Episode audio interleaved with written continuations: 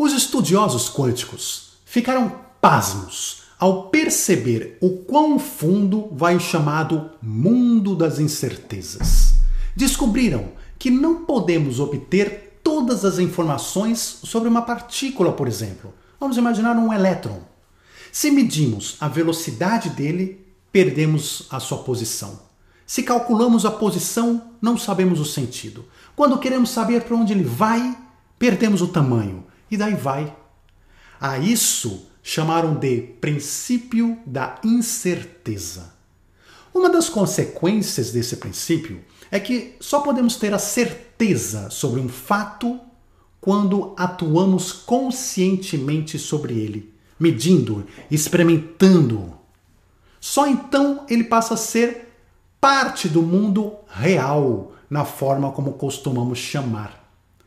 Antes, todos os dados sobre o universo são imateriais ou meras probabilidades matemáticas.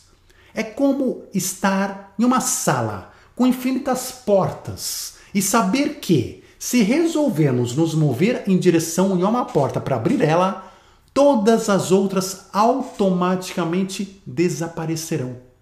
Mas a coisa é ainda um pouco mais estranha do que isso. Vamos voltar ao exemplo da partícula. Quando ela está solta no universo, não temos como saber sua velocidade. Matematicamente, ela pode ser muito rápida, ela pode ser lenta, ela pode ser parada, nunca saberemos. Há cientistas que chegam a afirmar que sequer há como falar que existe uma velocidade, porque essa informação ainda permaneceria oculta dentro de um universo paralelo de infinitas possibilidades, do universo quântico. Porém, quando decidimos medir essa velocidade, conseguimos chegar a uma conclusão física, como por exemplo, a velocidade é de 8 metros por segundo. Mas o curioso é que essa exata velocidade só passou a existir porque houve a medição. Se não tivesse sido medida, ela continuaria incerta.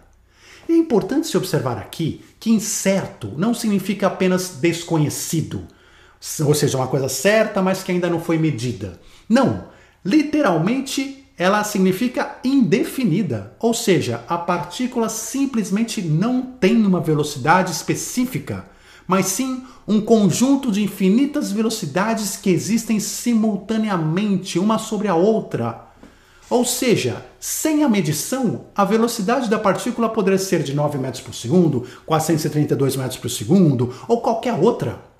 A velocidade de 8 metros por segundo foi criada no momento da ferição, foi literalmente materializada. Instantes antes da medição, ela não existia em si como uma verdade absoluta. Imagine, apenas ilustrativamente, dois átomos de nitrogênio dois átomos de hidrogênio conversando sobre seus próprios destinos.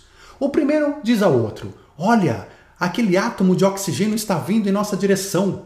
Ainda bem que ele vem devagar, porque assim, quando ele bater conosco, ele não vai ter energia suficiente para transformar a gente em água. Né? Lembre-se né, que a molécula de água é formada por dois átomos de hidrogênio e um de oxigênio. E ele comenta, o átomo de hidrogênio: Eu estou feliz assim, não quero ser água. Veja só, esse seria hipoteticamente o universo sem a participação de uma consciência humana, por assim dizer. Mas na verdade não precisa ser apenas humana, pode ser considerada uma consciência. Não vamos entrar nesse conceito hoje. Se é que, né? Porque se é que a gente pode falar que o universo, o resto está desprovido de consciência. Muitos cientistas hoje já entendem que não, que tudo tem consciência. Mas Uh, no instante seguinte, um cientista, uma consciência, vê aquele átomo, nesse nosso exemplo, de oxigênio e resolve, antes dele chegar nos hidrogênios, medir sua velocidade. Até aquele momento, ninguém poderia saber a velocidade. Ele podia estar em qualquer velocidade, no universo quântico de infinitas possibilidades. Mas quando aquele cientista faz a medição, essas infinitas possibilidades desaparecem e sobra apenas uma, que se materializa. Então vamos dizer que ele leia lá a velocidade de 137 metros por segundo, o que seria muito rápido, contrariando o raciocínio do coitado do átomo de hidrogênio que não queria ver água. E nessa nova velocidade, materializada pelo cientista que mediu o átomo de oxigênio, né, o oxigênio tromba com energia suficientemente grande nos átomos de hidrogênio que acabam virando água contra suas supostas vontades. Ou seja, o universo foi modificado pelo simples fato do cientista, de uma consciência, ter observado o evento, participado do evento. A pergunta que fica no ar é: o que teria acontecido com o universo se o cientista simplesmente, desculpa, simplesmente não tivesse feito aquela medição? Poderia então, de fato, o átomo de oxigênio estar a meros 8 metros por segundo e não ter energia suficiente para formar água? Ou seja, a realidade fática poderia ter sido outra, dependendo da participação ou não do cientista, ou seja, do homem consciente no universo, na sua vida? A ciência quântica afirma que sim, que realidades diferentes surgem toda vez que a consciência interage com o universo. Claro que a história aqui dos átomos que eu comentei não passa de uma alegoria simplista e fantasiosa, sendo inclusive importante perceber que os elétrons foram considerados como não tendo sequer consciência e, portanto, participando passivamente do universo. Mas as diretrizes práticas do experimento são muito válidas. O universo define-se molda-se, materializa-se sempre que observado por uma consciência. E assim, todas as consequências práticas de nossas vidas também se moldam de acordo com as consciências. Pois se o universo quântico aceita que infinitas possibilidades coexistam, o mundo material aqui a seu turno parece só aceitar uma única realidade por vez. Mas quem ou que decide acessar a materialidade, a realidade 1 ao invés da 2 ou da 3 ou da 4 ou de qualquer outra? E a resposta é espantosa: nós mesmos. A nossa consciência. Fazemos isso 100% do nosso tempo, 100% do nosso dia. A nossa consciência está interagindo com o universo quântico e assim criando realidades e definindo essas realidades.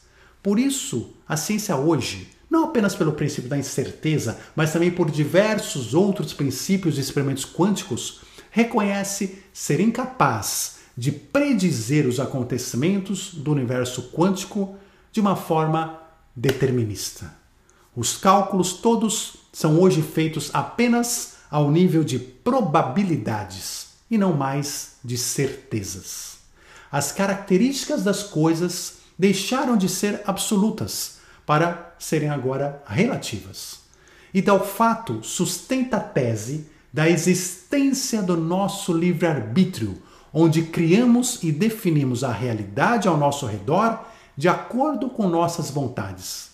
Saibamos então utilizar o nosso livre-arbítrio de forma construtiva, positiva, a nosso favor, construindo uma vida cheia de equilíbrio, paz, felicidade e sucesso, já que influenciamos e modificamos o mundo ao nosso redor de acordo com nossas decisões e ações. Você está no comando. Você decide como será o mundo em que vivemos. Então, não delegue esta função para terceiros. Um forte abraço, muita luz e até já!